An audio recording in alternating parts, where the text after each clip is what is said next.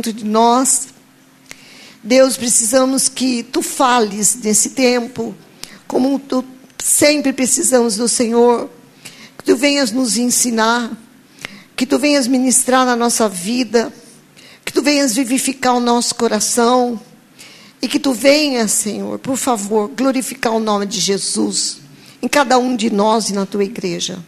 Obrigada por essa oportunidade nessa noite de estarmos compartilhando da tua palavra, porque ainda temos ela no nosso meio.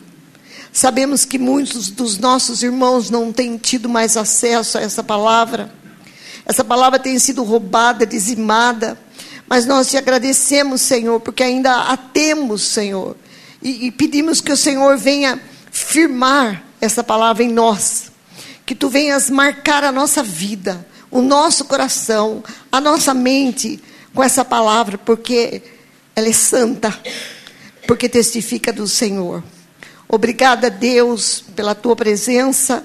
Obrigada, Espírito Santo, como disse a Carolina. Ó oh, Deus, obrigada. Como podemos agradecer ao Senhor? Tão grande dádiva, Jesus, que o Senhor deixou para a tua igreja, que é o teu Espírito em nós.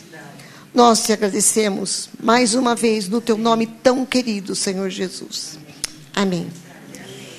É, queridos, eu quero começar lendo com vocês um texto que está num livro maravilhoso. A palavra toda é maravilhosa, mas está em Cantares. Está lá em Cantares.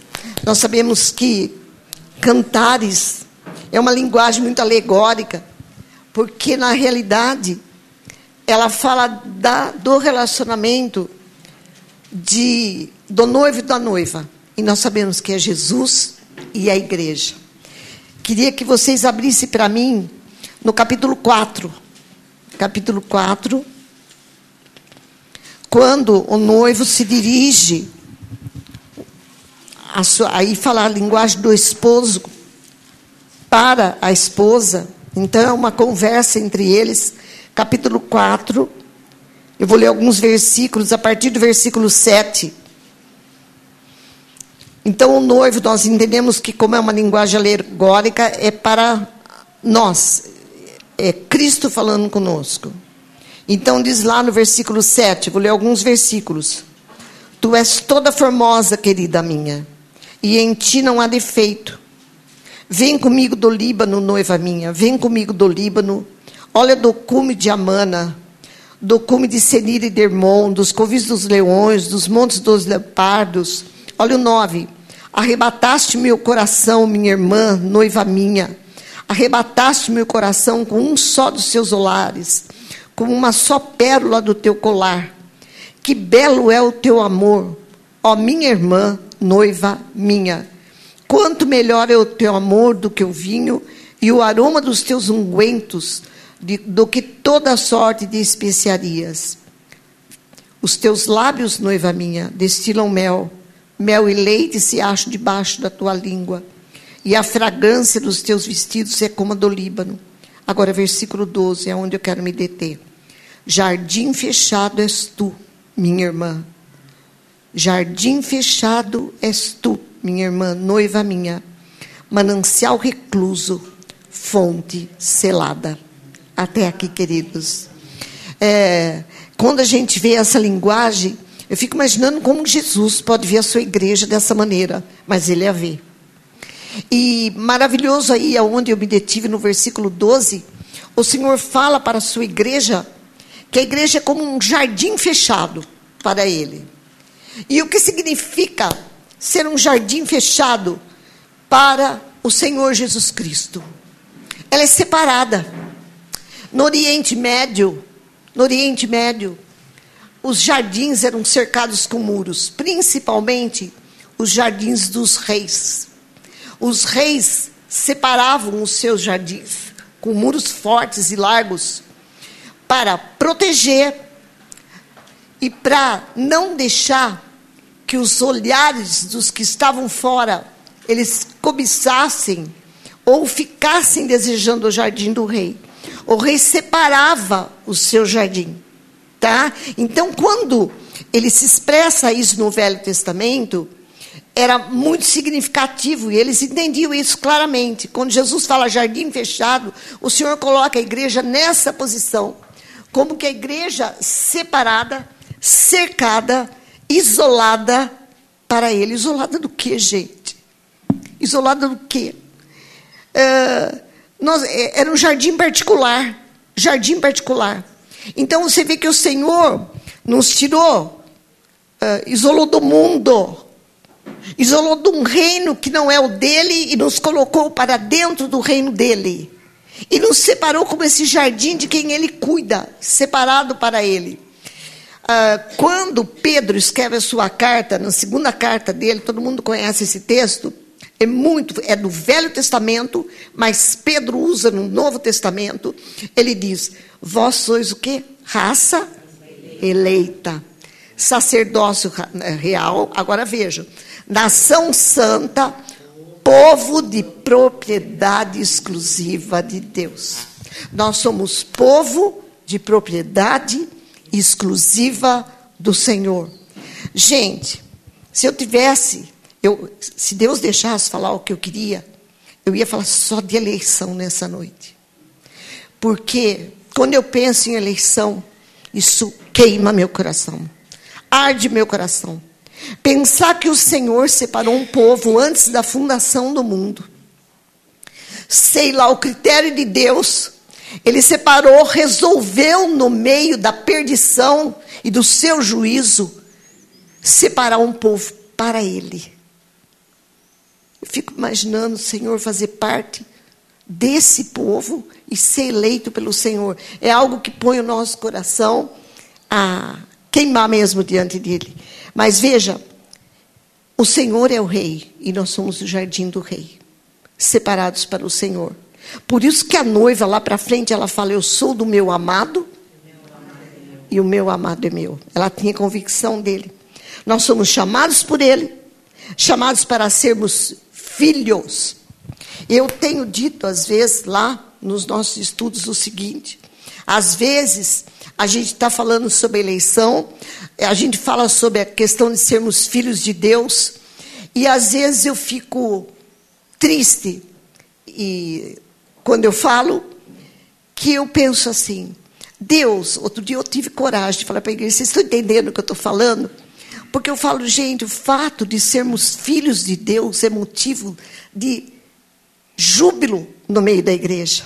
E às vezes você está ensinando, e eu falo, gente, vocês entenderam o que é ser transportado do império das trevas para o reino do Filho do seu amor? Vocês entenderam a honra, o privilégio de ser escolhido e de ser chamado filho de Deus? Não tem vocação maior, não tem honra melhor, não tem privilégio maior e outra coisa, não tem propósito maior na nossa vida, porque nós sabemos quem Ele é, quem nós somos e para onde nós estamos indo. Eu lembro quando eu não conhecia o Senhor, eu sempre questionava porque nasci para onde eu vou. Porque nasci para onde eu vou? Acho que eu já nasci pensando, nasci pensando assim, gente. Quando eu soube que eu tinha nascido e que ele me amava e que eu era escolhida. Eu falei: não, é demais. Eu nunca vou conseguir ensinar, ao ensinar a igreja ou falar. Eu falo para o Senhor: Senhor, eu não sou poeta, mas eu queria que o teu Espírito colocasse na minha boca palavras inefáveis ou palavras que pudesse esclarecer ou que pudesse, Senhor, expressar a preciosidade. Eu queria passar para a igreja e falar: você está entendendo? Você é filho, entendeu? Mas você está entendendo que é ser filho de Deus? Nós estamos num tempo difícil, nós estamos no tempo do fim. Jesus está voltando, mas nós sabemos que nós somos dele para onde vamos. Dá para você entender cristãos deixando cortar a cabeça, cristãos falando: olha, pode fazer o que quiser comigo, pode espoliar meus bens, eu não tenho nada, não sou dessa terra, eu sou peregrino e isso basta, porque quem me basta é Ele, Deus me basta. O que é ser igreja de Cristo, gente? Ser igreja de Cristo não é um lugar. Nós somos dele. Deus juntou um povo e falou: é meu, é meu, é meu. Eu sei quem são as minhas ovelhas. Nenhum de nós aqui Nenhum de nós viu Jesus porque era bom. Nenhum de nós viu Jesus porque estava quebrantado naquele dia. Esquece. Nenhum de nós acordou naquele dia e falou: não, naquele dia eu estava preparado. Não. Mas Deus se preparou, Ele preparou o dia antes da fundação do mundo. Foi Ele que foi te buscar na lama, na sujeira, perdido. E Ele fez você filho. Filho. Eu não sei, eu fico imaginando a igreja quando se reunia lá no tempo dos apóstolos. Eu falo, será que é como a gente? Será que eles agiam como a gente? Porque quem revela mesmo para nós é o Espírito Santo. Esse privilégio só o Espírito Santo pode trazer no nosso coração e mostrar o que é ser filho do Deus vivo e tirar a igreja da apatia que ela tem sentido nesses últimos tempos. Porque, queridos irmãos, quer goste, quer não goste, a verdade é que nós temos visto que a igreja está apática diante do fato de ser filha de Deus, de ser chamada noiva de Jesus Cristo. Às vezes eu estou falando lá, o povo. Eu, às vezes, quando eu sou no seminário, no seminário eu sou mais ousada. Daí eu falo, não dá, gente. Vocês vão sair daqui, vocês vão ser líderes. Líderes do quê? Como que eu posso falar de alguém que eu não conheço, Silvana? Primeiro lugar, tem que nascer de novo. Eu tenho que nascer de novo. E, gente, aqui entre nós, tem maior milagre do que nascer de novo? Esse é o maior milagre da nossa vida, que um dia o Senhor nos fez nascer de novo. Nicodemos não entendeu, muitos não entendem. Eu não entendia até o dia que ele falou: é hoje. Tem que nascer de novo. Quando você vai ao longo da palavra, nós vemos que ao longo da história o Senhor deixou essa palavra que é maravilhosa para nós, porque ela testifica dele, nos ensina, edifica a sua igreja. Você vê toda a história que Deus quis registrar. E nós vemos que o povo não entendia. Muita, maioria das vezes, você vê que o povo não entendia o que era ser um jardim fechado. Não entendia o que era ser povo de propriedade exclusiva de Deus. Deus, no Velho Testamento, ele proíbe, desde o começo, gente, vocês são meus. Eu não quero de maneira nenhuma que vocês se associem e tragam estrangeiros para dentro. Por quê? Porque os estrangeiros irão fazer o quê? Contaminar os vossos corações. Eu proíbo alianças. Eu proíbo essas associações que a Carolina leu lá em 2 Coríntios. Eu proíbo, no texto que a Carolina leu lá, diz que sai do meio deste povo. Deus não mudou. Por que, que eu estou falando? Mundo é mundo, igreja de Cristo é igreja de Cristo, tem perfume de Cristo, é peregrina nessa terra, não é daqui, nunca vai ser daqui, porque nós somos celestiais. Deus nos chamou para sermos cidadãos celestiais, perfume de Cristo e linguagem de Cristo. O povo não entendia nem Jerusalém, que era lugar de templo e adoração não entendeu. Nós sabemos que as tribos, que eram doze, quando entraram na terra, foram separadas. Por que separadas? Por causa de associações.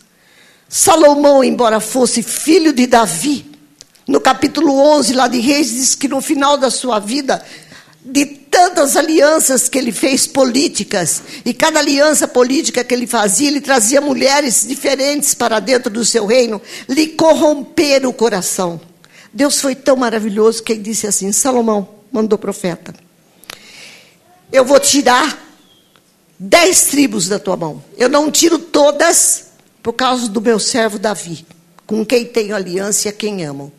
Mas eu vou tirar dez e vou dar para um servo teu. E aí houve a separação do reino. Só que quando houve a separação do reino, ai gente, vocês me perdoem, mas eu adoro contar a história. Quando houve a separação do reino, lá o reino do norte, o reino do norte, o que que aconteceu? Foi com Jeroboão, que era servo de Salomão, e ele estabeleceu lá o seu reino lá e fez a capital Samaria. Só que ele fez um reino para ele do jeito dele, com o sacerdote dele, e daí rolou barranco. Daí eles adoravam bezerros de ouro e ficaram longe. O que se esperava? Que o reino do sul, onde haviam os levitas, que representam a igreja de Jesus Cristo, ficasse firme na palavra. O reino do norte começou a cair. E o reino do sul começou a cair logo depois dele. Por causa das associações e das estrangeirices. Há toda uma história aqui que demoraria muito, então estou pulando. Então, o que acontece? Esperava-se que em Jerusalém a palavra fosse preservada. Mas não aconteceu isso. Deus o que fez na sua misericórdia? Mandou, é estranho você falar isso, né? Mas mandou a Síria conquistar o reino do norte. Embora o rei da Síria fosse muito orgulhoso, achando que a força era dele, não era, era programa de Deus. E mandou a Babilônia levar cativa o reino do sul. Deus estabeleceu dessa maneira. Eu vou chegar onde eu quero, viu, gente? E daí o que, que aconteceu? Jerusalém caiu. Só que quando Jerusalém cai, programa de Deus, Jerusalém era cercada por muros. E eu não sei se vocês sabem que para você entrar em Jerusalém haviam portas. Doze portas. Não é coincidência. Doze portas. O fundamento dos apóstolos e dos profetas. Por quê? Porque Jerusalém é um tipo da nova Jerusalém, a igreja de Jesus Cristo. E o que aconteceu? Quando Nabucodonosor conquista Jerusalém, abrem-se brechas na muralha. Então Jerusalém ficou devastada, as portas queimadas, completamente devastada, porque entrava e saía quem queria. O resto foi para exílio na Babilônia. E alguns ficaram na terra, os mais pobres ficaram na terra. 70 anos de exílio. 70 anos de exílio. Já vou chegar lá. O que significavam 70 anos de exílio? Imagina o que estava acontecendo na terra sem muralhas, tipo da igreja, hein? Lá. Foi o caos. Alguns homens conseguiram entender isso. Lá no exílio choravam. Lembra o Salmo 137? Senhor, nós estamos aqui na Babilônia, eles estão pedindo para a gente cantar cantos do Senhor, mas nós penduramos as nossas harpas no salgueiro, porque como nós vamos cantar cantos para o Senhor se nós estamos exilados? Exilados não era só longe da terra. Estar longe da terra significava estar longe de Deus. Então eles não podiam cantar, não vamos cantar cânticos para o Senhor em terra estranha. Por favor, vão associando antes que eu chegue lá isso com a igreja. A igreja não pode cantar cânticos para o Senhor quando ela está misturada com o mundo. A igreja não pode adorar o Senhor quando ela tem estrangeirice no meio dela. O que significa estrangeirice? Eu começo a ir para a igreja, falsa doutrina, coisa que não é da palavra, braço humano, e não verdadeiramente aquele que é nascido para Cristo, nascido de novo, firmado para adorar a Deus. Eu trago, sabe como é que fala lá da palavra? Fogo estranho para dentro da igreja. Eu não posso adorar isso, gente. Como que eu posso cantar para o Senhor se eu estou exilada de Deus? Muito bem. Às vezes, você pode pensar assim, mas vai tudo bem vai tudo bem para quem Deus não traz revelação e não percebe o exílio. Porque você vai falar, todos percebem que estão exilados e estão exilados de Deus. Quem dera, quem dera o Espírito Santo viesse, porque ele convence do pecado, da justiça e do juízo, e viesse falar: Senhor, me faz me arrepender na segunda, na terça, na quarta, contanto que eu cresça na graça e no conhecimento do Senhor. Eu quero estar na tua presença, não de lábios, mas em espírito e em verdade. 90 anos depois de exílio, depois de 90 anos, 70 acabou o exílio, havia um homem que ficou lá no exílio, mas que servia quem? Servia agora o rei persa que havia conquistado a Babilônia. Esse homem se chamava Neemias. Ele era copeiro do rei. Anani, que era seu irmão ou seu primo, chega até ele e fala: Neemias, eu estive lá em Jerusalém e você não tem ideia o que está acontecendo lá. A cidade ainda está desolada e devastada. Embora Esdras já tenha ido lá fazer o templo, mas a cidade já ainda é devastada. Ele chorou. Ele chorou. Eu fico pensando, ele estava tão bem lá na Babilônia, na, na, agora na Pérsia, mas ele sentiu o peso de Deus no coração. Daí, quando eu leio esse texto, todas as vezes eu penso: Deus chora, eu sei. Mas eu tenho certeza que Deus levanta no meio do povo dele, eu não sei, mas ele levanta Neemias. Homens que conseguem ver e enxergar quando a igreja tem brechas e está devastada. Quando a igreja perde o, o cheiro de Cristo e se torna mais estrangeira do que com cara mais de mundo do que de Deus. Deus precisa nesse tempo levantar Neemias que voltem a colocar muros, muros da igreja. O que significa muros? Homens que venham como atalaias e consigam discernir dentro da igreja aquilo que é de Deus e aquilo que não é de Deus, para que o perfume de Cristo volte a inundar e a igreja e verdadeiramente em espírito e verdade Jesus seja adorado no meio do seu povo. Vocês não se enganem. Quando Neemias foi tentar reconstruir o templo, havia um inimigo, Sambalá e Tobias, todo mundo conhece a história da escola dominical, tentaram impedir que isso acontecesse. Vocês pensam que hoje não tem Sambalá e Tobias? Chefiados por Satanás? Vocês sabiam, olha o estado. Havia um sumo sacerdote que tinha que zelar pelo templo. Tobias, Tobias, que se levantou contra, sabe onde ele morava? Sabe que casa ele morava? Dentro do templo. Ele era genro do sumo sacerdote. Foi morar lá.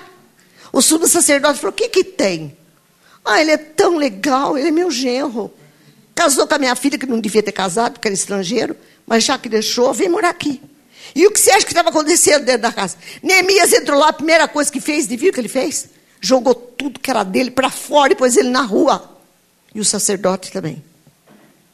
Deus busca e levanta esses homens, e eu espero que Deus continue levantando seus profetas nesse tempo da terra, e que Deus continue separando a sua igreja, e tirando da igreja aquilo que não é, e fazendo da igreja verdadeiramente jardim fechado. Deus não daria essa palavra para nós nessa noite se Deus não quisesse falar com a gente. Gente, Reconstruir Jerusalém significa, sabe o quê? Reconstruir Jerusalém quando ele foi? É, reconstruir a igreja. Era a primeira coisa. Nós vamos reconstruir a identidade. Nós somos um povo. Vamos marcar novamente que nós somos o povo de Javé.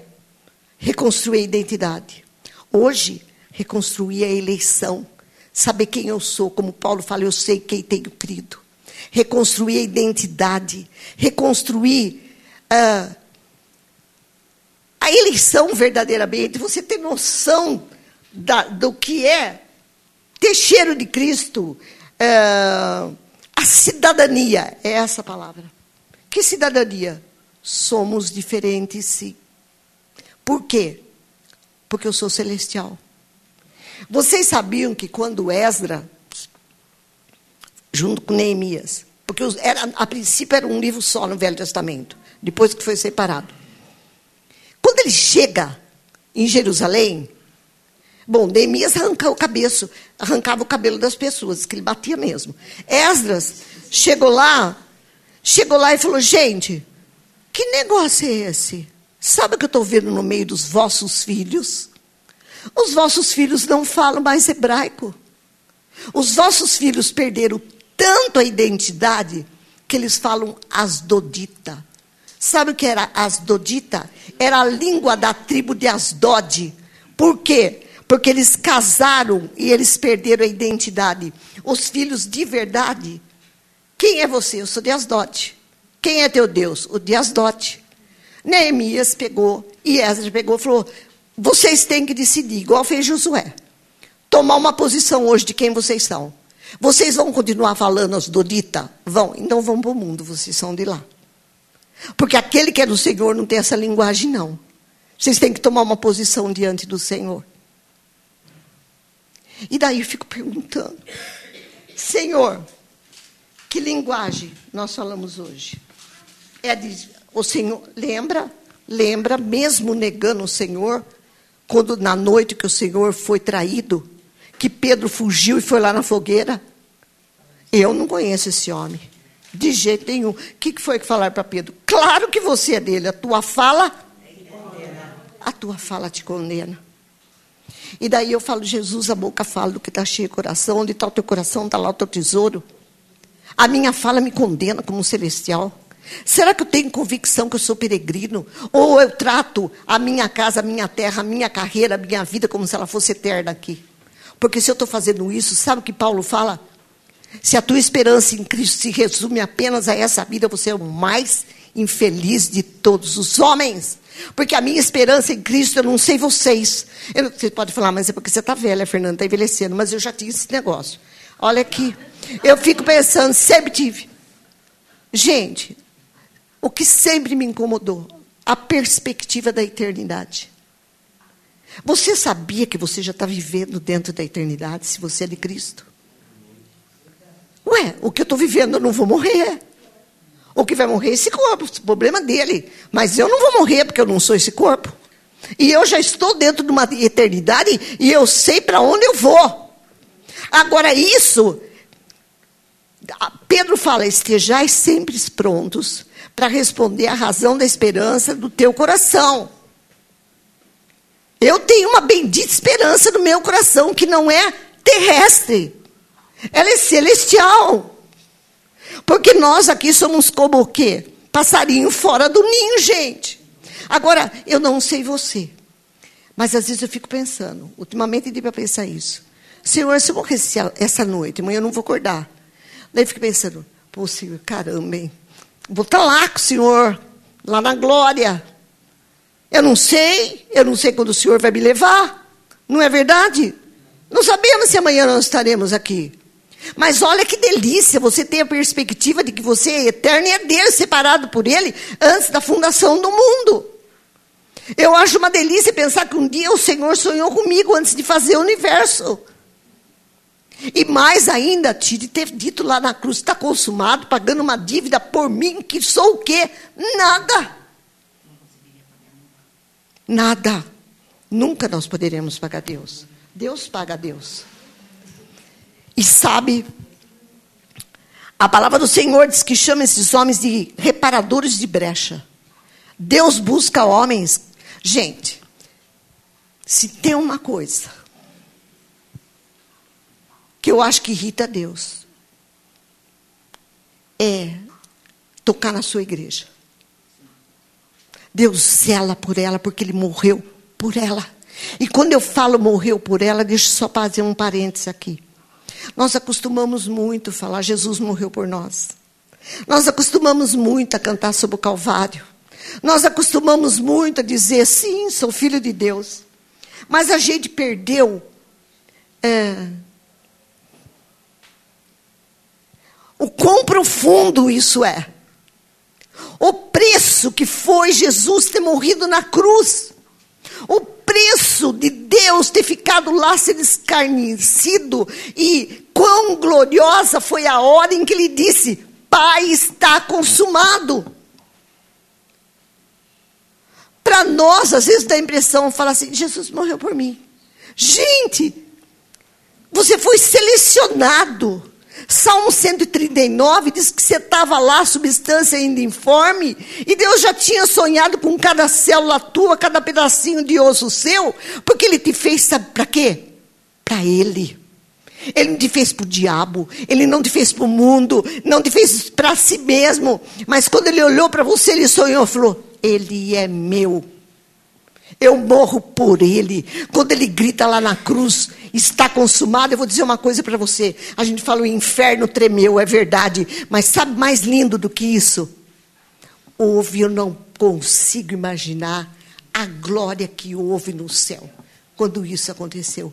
Porque anjos estavam expectando isso. Eu não sei falar isso em tempo, mas desde a eternidade, os anjos aguardavam esse momento de ver o quê? Os filhos de Deus daquela hora sendo remidos, redimidos, tirados do inferno e de uma maneira especial serem comprados pelo próprio Deus.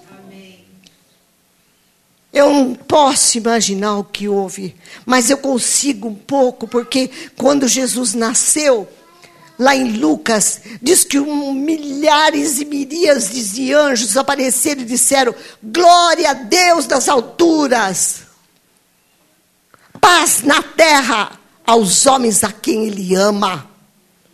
Os anjos festejaram isso, os anjos assistem isso, expectam isso, e vou dizer.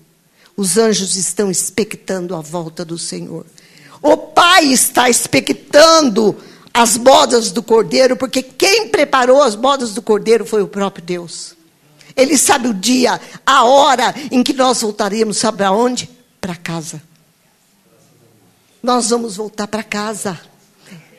É lá, lá que nós voltamos. Deus separou a gente para isso. Igreja, igreja, eu queria que você lembrasse disso na segunda-feira.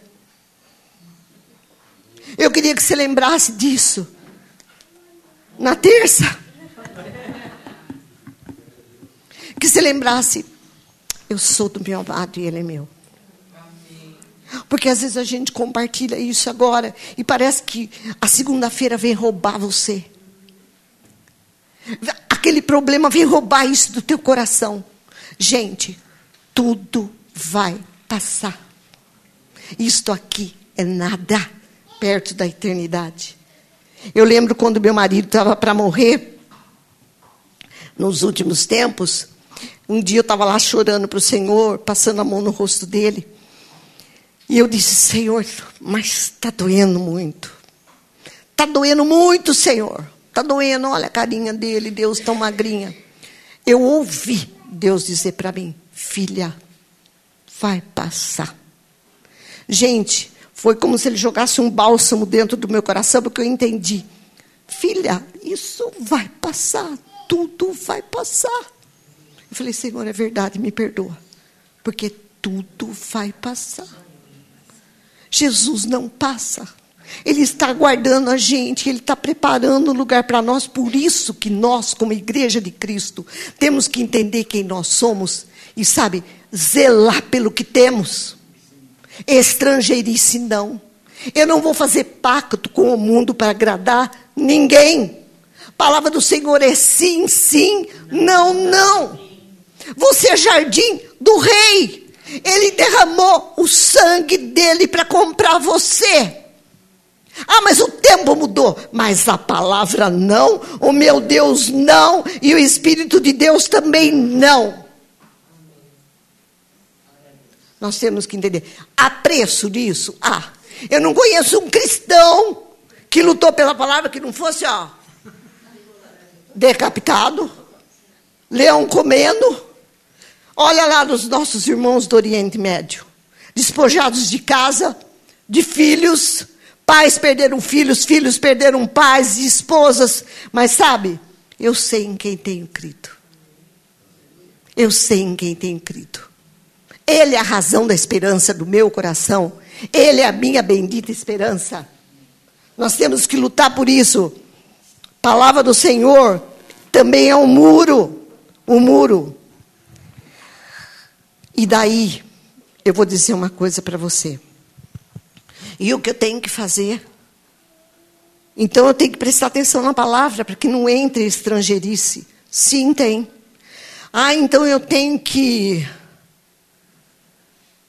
é, trabalhar muito, ajudar na obra, tudo isso é consequência.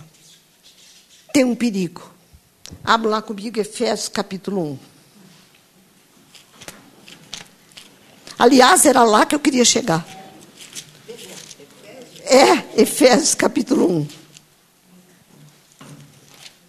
Eu sou jardim fechado, sim. Eu tenho que observar a palavra, claro, sim.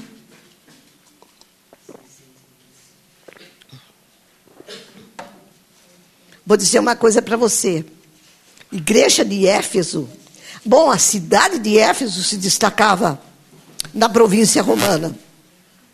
É, agora veja, a igreja de Éfeso foi uma igreja fundada, acredita-se, por Aquila e Priscila. Paulo ensinou em Éfeso dois anos, ele deu aula em Éfeso. Quase mataram ele por causa da deusa Diana.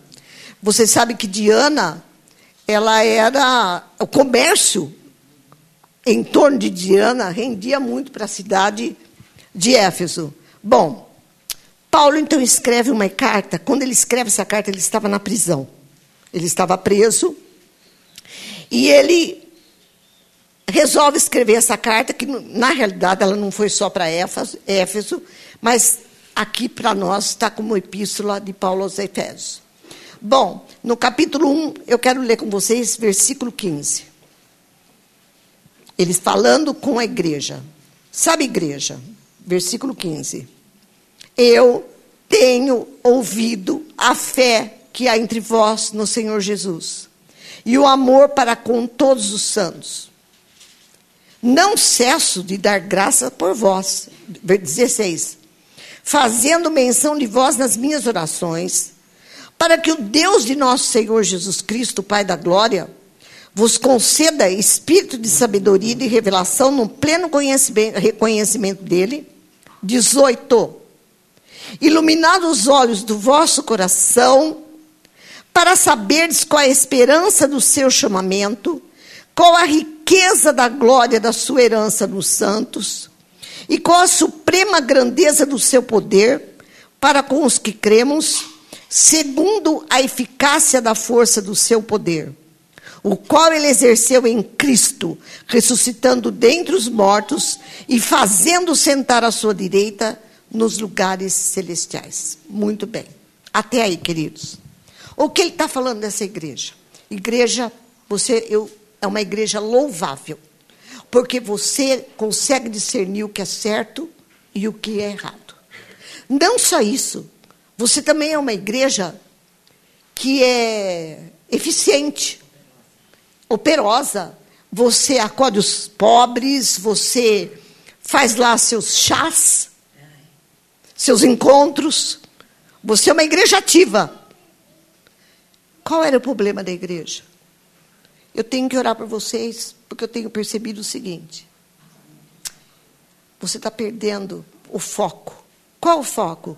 Eu oro para que Deus ilumine os olhos do vosso entendimento e do teu coração, para você entender a glória, o privilégio, a esperança e a riqueza da sua vocação. Está dando para entender? Eu posso perder o Senhor no meio da obra? Posso. Eu posso amar tanto meu ministério, entre aspas. Eu posso fazer coisas para Deus, mas sem Deus. Eu nem sei mais quem Ele é. E vou te dizer uma coisa: se você não sabe quem ele é, muito menos você vai saber quem você é. Você perdeu o foco. E olha, ela perdeu de verdade o foco. Porque você encontra essa igreja depois do livro de Apocalipse, capítulo 2. E sabe o que acontece lá? Jesus elogia igualzinho Paulo ele elogia a igreja de Éfeso. Éfeso, você é uma igreja operosa, Jesus diz para ela. Você é uma igreja que cuida sim dos interesses do reino, mas tenho contra ti que perdeste o, o foco, o primeiro amor, ele chama. Porque você não sabe nem quem eu sou mais e nem quem você é. E ele exorta a igreja e fala: volta, volta, volta, porque senão eu tirarei o candeeiro o Espírito Santo do meio de ti. Daí, eu fiquei analisando esse texto. Sabe qual é o problema, queridos? Quando a obra basta. Quando o culto de domingo basta para o meu coração. Quando a escola dominical me basta, Silvana. Quando o encontro da terça-feira basta. Quando a reunião da quinta Basta. Não pode bastar. Sabe o que eu tenho que ter? Senhor, meu coração é como a corça quando brama pelas águas. Eu tenho sede de ti. Eu não estou falando que eu não tenho que ir no culto ver a cara dos irmãos que eu amo. Eu não estou falando que não é legal congregar, porque é. Não é isso, por favor. Mas o que eu quero dizer para você é que o único que me basta, que faz eu transbordar meu coração, que faz queimar minha alma, é Jesus Cristo, o meu amado. Só Ele pode me bastar. Tá dando para entender? Eu mal conheço, Silvana, o meu coração muito menos o de vocês. Mas uma coisa eu te digo: Deus conhece, e eu quero que Deus pegue o meu coração e revele para mim, filha, eu não te basto. Você tenta encher teu coração com outras coisas, sabe para quê? Para que Ele me dê espírito de arrependimento, que Ele possa fazer em mim a obra que Paulo orava para fazer aqui. Ilumine os olhos do meu coração, sabe para quê? Para eu entender o que é ser filha de Deus.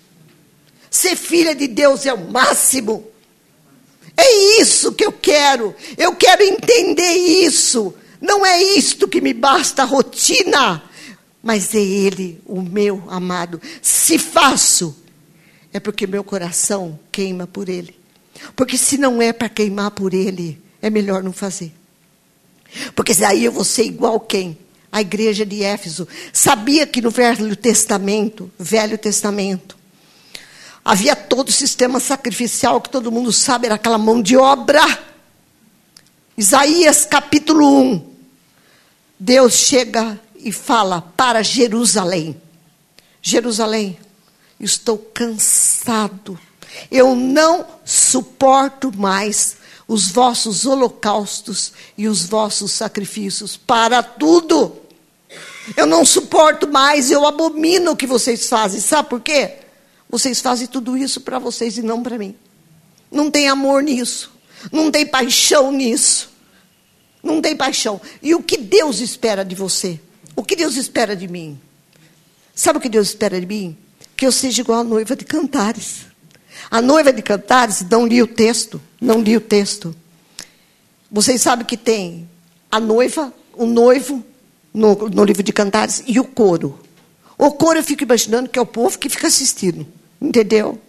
Tem um texto lá que a noiva descreve o noivo. Ela descreve o noivo. Ela começa a falar: o meu amado, meu amado é o mais distinto entre dez mil.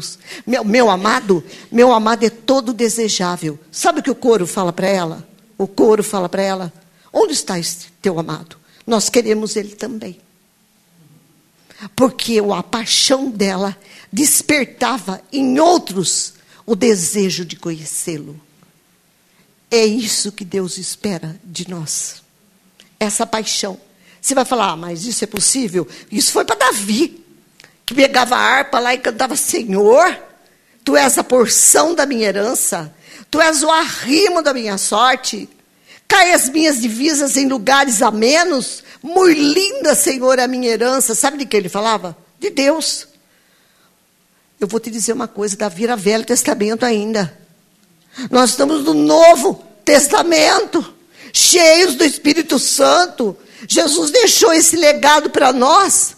E nós não temos. Eu acho que você vai falar, não tenho harpa. Mas o nosso coração devia ser como uma harpa. E cantar, Senhor, Tu és sim o arrimo da minha sorte. Tu és a maior alegria do meu coração. Eu tenho luta, tenho sim. Jesus avisou que você ia ter. No mundo tereis o quê? Um monte de aflição, porque você não é daqui, caramba. Mas, Senhor, tem algo que me impulsiona, que me segura, que me leva. Quem é? O Senhor. Se eu não tenho isso, eu tenho que chegar para Deus e dizer: eu preciso disso. Eu não quero ficar em cima do muro. Eu não quero ser morno, porque o Senhor disse que para Laodiceia, se você for morno, eu vou vomitar você da minha boca. Quem dera você fosse frio ou quente. E daí eu fico pensando, quando a gente compartilha a palavra do Senhor, o que, que essa palavra tem feito em nós, gente? Essa palavra tem que avivar o nosso coração, nós temos ideia errada de avivamento. Nós achamos que avivamento é cair purpurina no céu e pronto. Não é purpurina coisa nenhuma, gente. Sabe o que avivamento faz? Põe com a cara no chão e vai lá babando por causa de Deus. O Senhor vem ou eu morro. Ou o Senhor vem, ou eu morro, Senhor. Porque o Senhor é a minha vida. Isso é avivamento. Eu confesso para os irmãos. Eu preciso de avivamento. Quando o Senhor manda essas palavras assim, eu falo, Senhor, pelo amor de Deus. Eu preciso disso aqui, Senhor. Eu preciso ser mesmo, como Davi falava. Davi no Salmo 8, olha só que eu vou falar para vocês. Davi no Salmo 8, porque ele ficava lá no campo, Senhor, quando contemplo os céus, as obras das tuas mãos, quando eu contemplo esse universo, eu fico a pensar, Senhor, quem é o homem para que tu te lembres dele? Quem é o filho do homem para que tu o visites? Deus, que coisa linda, no entanto, o Senhor fez o homem um pouco menor do que Deus. Davi. Olha, a igreja do novo deveria falar: Senhor, quando eu contemplo o Calvário, não é só os céus, porque agora eu tenho o Calvário. Deus, quando eu contemplo o Calvário, quando eu leio na tua palavra que o Senhor gritou, está consumado. Quando eu vejo, Senhor, na tua palavra que o sepulcro está vazio. Quando eu vejo que o Senhor vive, eu fico imaginando, Senhor, quem sou eu para o Senhor? Está dando para entender?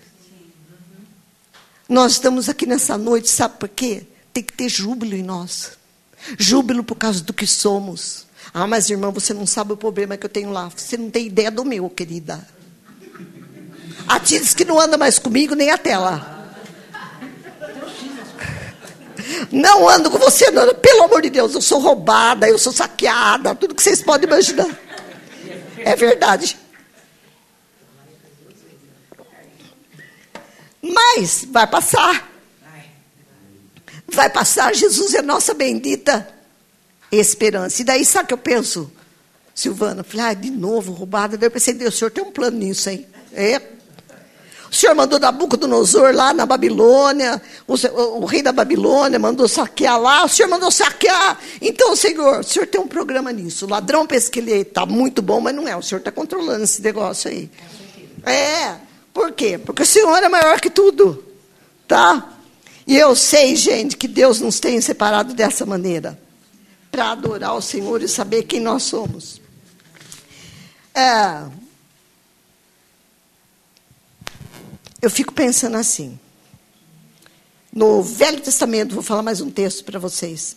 Lá em Deuteronômio, gente, não foi fácil para Moisés pegar aquele povo lá do Egito e falar assim para eles: gente, dá para entender que vocês não são mais escravos. O maior problema dos 40 anos lá, eles se achavam que eram escravos ainda.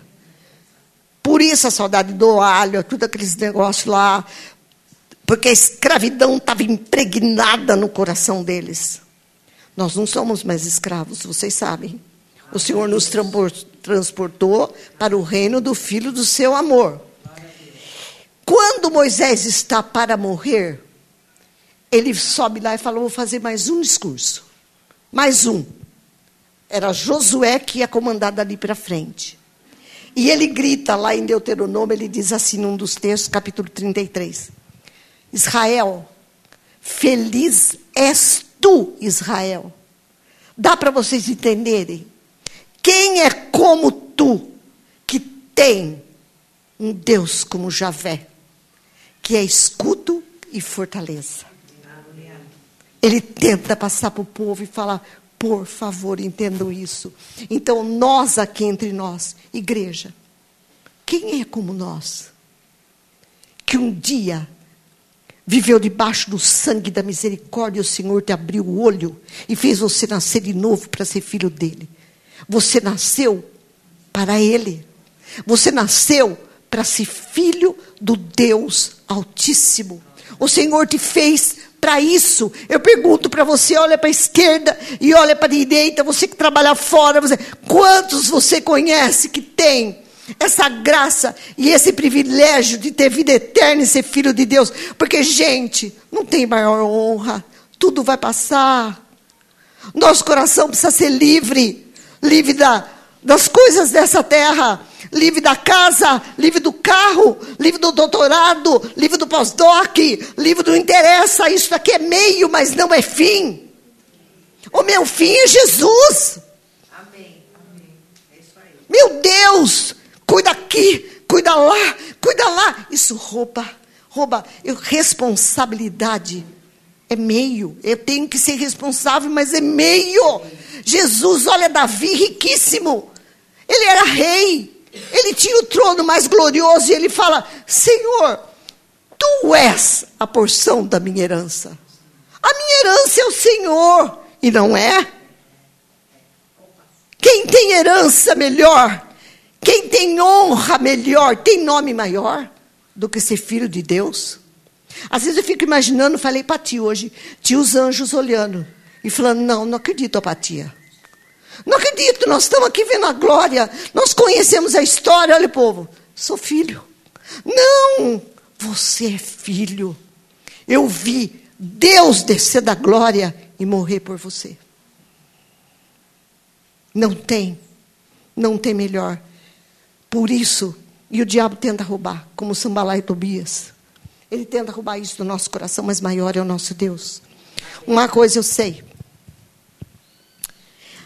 A identidade nossa, é isso que Deus falou. Vou falar uma coisa para vocês, que Deus me acordou às três horas da manhã.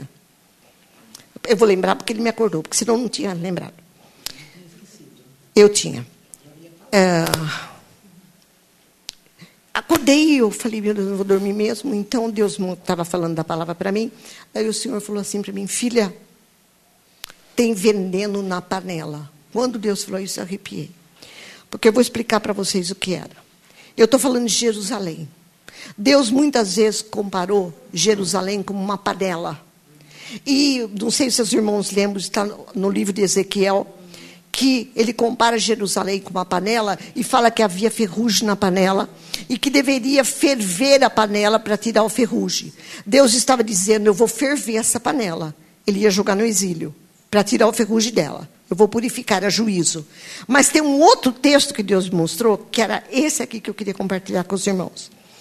Quando é, Eliseu está lá em Gilgal, depois que ele faz o um milagre lá com a sunamita, ele havia fome, tava, tinha muita fome. Ele chama um servo seu e fala assim: vai apanhar umas ervas e traz para a gente fazer um ensopado. Porque nós vamos fazer um ensopado e comer, porque nós estamos mal. O servo, fora do eixo, que não era como Eliseu, ele vai e começa a apanhar erva. E as ervas venenosas eram muito parecidas com as ervas boas. Ele apanha tanto venenosas como ervas boas e traz, e a sopa é feita. E quando eles começam a comer a sopa, tomar a sopa, eles gritam para o profeta: Profeta, há veneno na panela, há morte na panela, morte. E daí ele vem e pega farinha e joga e tira o veneno da panela. Deus falou isso para mim de madrugada filha veneno na panela. Porque há homens que trazem ervas daninhas para dentro da igreja. E o meu povo tem tomado dessa sopa. E tem sido envenenado por não me conhecer e por não discernir a minha palavra. Eu falei, Deus, eu não acredito que você está falando isso, que é isso que eu vou falar lá. Então, veja só, queridos, por isso que me veio o texto de Neemias, de cercar Jerusalém, de discernir o que é e o que não é de Deus.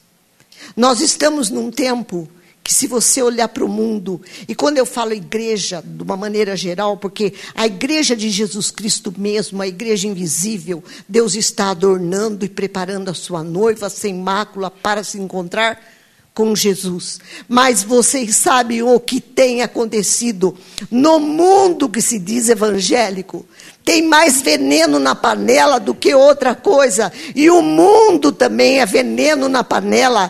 Então, aquela história de que falar, não, Deus mudou, eu tenho que ser condescendente, eu tenho que. Não, isso daí não pode ser tão radical. Eu falo, Deus é radical. A palavra dele é radical no sentido de que o, o que é céu é céu, o que é terra é terra, o que é inferno é inferno. E nós temos que ter sim, sim, não, não na nossa boca. Mas eu volto a te dizer, minha querida, meu querido, só quem nasceu de novo pode discernir isso. Porque você quer matar uma pessoa, quer matar? Pega um Adão que não nasceu de novo e põe ele na igreja. E convence o infeliz de que ele é crente. Ele vai ficar mais filho do inferno do que ele era antes. Você tem que saber se você nasceu de novo. Porque a igreja não faz você nascer de novo. O batismo não faz você nascer de novo. A ceia não faz você nascer de novo. Ajudar lá não faz você nascer de novo. São, isso é consequência de quem nasceu de novo. É para quem nasceu de novo. Porque se você não nasceu de novo, você vai para o inferno. Não tem saída. Mas eu sou bom. Não, ninguém é bom.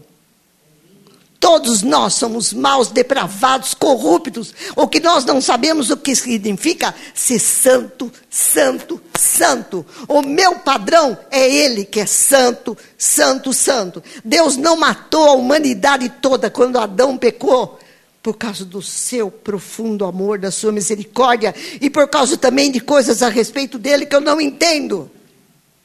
Porque se ele tivesse matado todos os homens, ele ainda seria santo, santo, santo e bom, bom, bom. Mas ele resolveu pegar homens que não são e fazer deles filhos de Deus. Diz que Deus pega as coisas loucas desse mundo, e é verdade. E a gente vê a força e o poder e a santidade de Deus de pegar um pecador e transformar ele num santo, justificado, para viver na presença dele por toda a eternidade. Eu vou falar uma coisa para você: onde está o teu tesouro, lá está teu coração. Tem alguma coisa na tua vida mais significativa do que isso? Porque se tem, você é idólatra. Porque se tem, você não viu quem é Deus.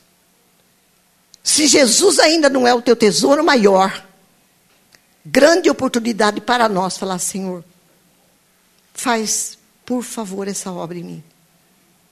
Porque o Senhor é o leiro, eu sou barro. Me faz te amar. Porque viver aqui, Senhor, todo esse tempo, morno, eu não quero. Eu quero ter um coração queimando, eu quero ter alegria, aquilo que a Bíblia chama de alegria da salvação. A alegria da salvação. Onde está a minha alegria, gente? Eu fico boba de ver lá no Salmo 73, Asaf dizendo: Senhor, quem tenho eu nos céus além de ti? Não há nada melhor, nem aqui na terra, em lugar nenhum, que eu ame mais do que o Senhor. E mais um quero dizer para você. Salmo 91, que tem gente que acha que dá sorte, mas não é. E que expulsa o demônio, também não expulsa. É que o Salmo 91 é um salmo, a linguagem do Salmo 91 é uma linguagem de aliança. O Salmo 91 fala, sabe de quem? Daquele que é filho de Deus. Ele já começa falando daquele que habita no. Oh, quem que habita no igreja do Altíssimo? O nascido de novo. Aquele que é de Cristo, que está debaixo das asas do Senhor. Essa é a nossa maior proteção, né? Maior proteção que pode ter em Jerusalém. São os braços do Senhor. Mas sabe que, o que ele fala? tudo isso que está no Salmo 91. Eu vou proteger, eu vou cuidar. Vai pisar leão, vai pisar serpente. Sabe por quê? Por quê? Por quê? Porque ele conhece o meu nome. Conhecer o nome de Deus, sabe o que significa na palavra? Ele me conhece. Porque ele me conhece, eu vou cuidar dele. Porque ele me conhece, eu visito ele com a minha salvação todos os dias da sua vida, porque Ele me conhece, porque Ele é meu. Ele é meu. Nós precisamos conhecer o nosso Deus. Precisamos, gente, crescer na graça e no conhecimento. E guardar essa palavra que ainda temos, que é maravilhosa, aqui. Porque eu não sei quanto temos, quanto tempo nós teremos ainda dessa palavra. Eu achei que eu não ia ver muita coisa na face da terra. Estou boba porque estou vendo. Falei, Deus, eu achei que eu não ia, ó, ser decapitado, mas acho que eu vou. Segundo meu filho falou, mãe, você com certeza sua guilhotina vai estar cega. Eu falei, ai, também não exagero. Ele teve coragem de falar isso para mim. Falei, Jô, você decapitada, Jô. Achei que não ia, mas voltou no filho. Ele falou, com certeza vai estar tá cega, só que não. Olha que horror que eu vi. Ah, meu Deus. Mas, gente, verdade. Eu achei que eu não ia ver. Nós estamos no fim. Nós estamos. Olha, que desse fim, nessa tribulação, nessa luta, a gente lembre quem é e vamos buscar o nosso Deus enquanto é tempo. E que o Senhor venha mesmo mostrar para nós a cada dia o que significa pertencer a Ele. O que significa ser chamado de jardim do Senhor. E uma pergunta fica aqui no meu coração e para a igreja nessa noite, porque Deus mandou perguntar: Eu te basto? Verdadeiramente eu te basto? Ou você precisa acrescentar coisas para ter um pouco de alegria? Porque se eu te basto, eu te basto. Você não precisa de mais nada. Amém? Amém. Senhor, nós te louvamos. Obrigada, Jesus. Deus, não há como falar do Senhor, porque o Senhor é tão maravilhoso e tão perfeito. Deus, estamos aqui nessa noite, diante da tua palavra, da tua presença. Jesus, é uma delícia saber que pertencemos a ti. Jesus, muito obrigado, Senhor, por aquele está consumado. Obrigada pela tua vinda, pelo Calvário. Obrigada, Senhor, porque está tudo tão perto, porque logo estaremos com o Senhor. Obrigada porque o Espírito Santo nos une, Senhor. Olha cada coração aqui nessa noite. Jesus, o Senhor que sabe. Eu tenho dito para o Senhor, é verdade, não conheço o meu coração, mas o Senhor conhece esse povo que está aqui reunido, Senhor, em teu nome. Deus, por favor, entra no nosso coração nessa noite. Se não há nascidos, Deus faz nascer. Tem misericórdia, visita com salvação. Ó oh, Deus, visita com salvação. Ó oh, Xarabarassuri Andarras, porque pouco tempo falta. Deus visita com salvação, visita com alegria da salvação. Renova, Senhor, a cada dia o amor por ti, Senhor, e para ti. Que teu nome seja verdadeiramente, Senhor, adorado. E que verdadeiramente haja um perfume, só o teu. É o que nós te pedimos, Senhor, no teu nome querido, amado e santo Jesus Cristo. Aleluia, Senhor. Amém.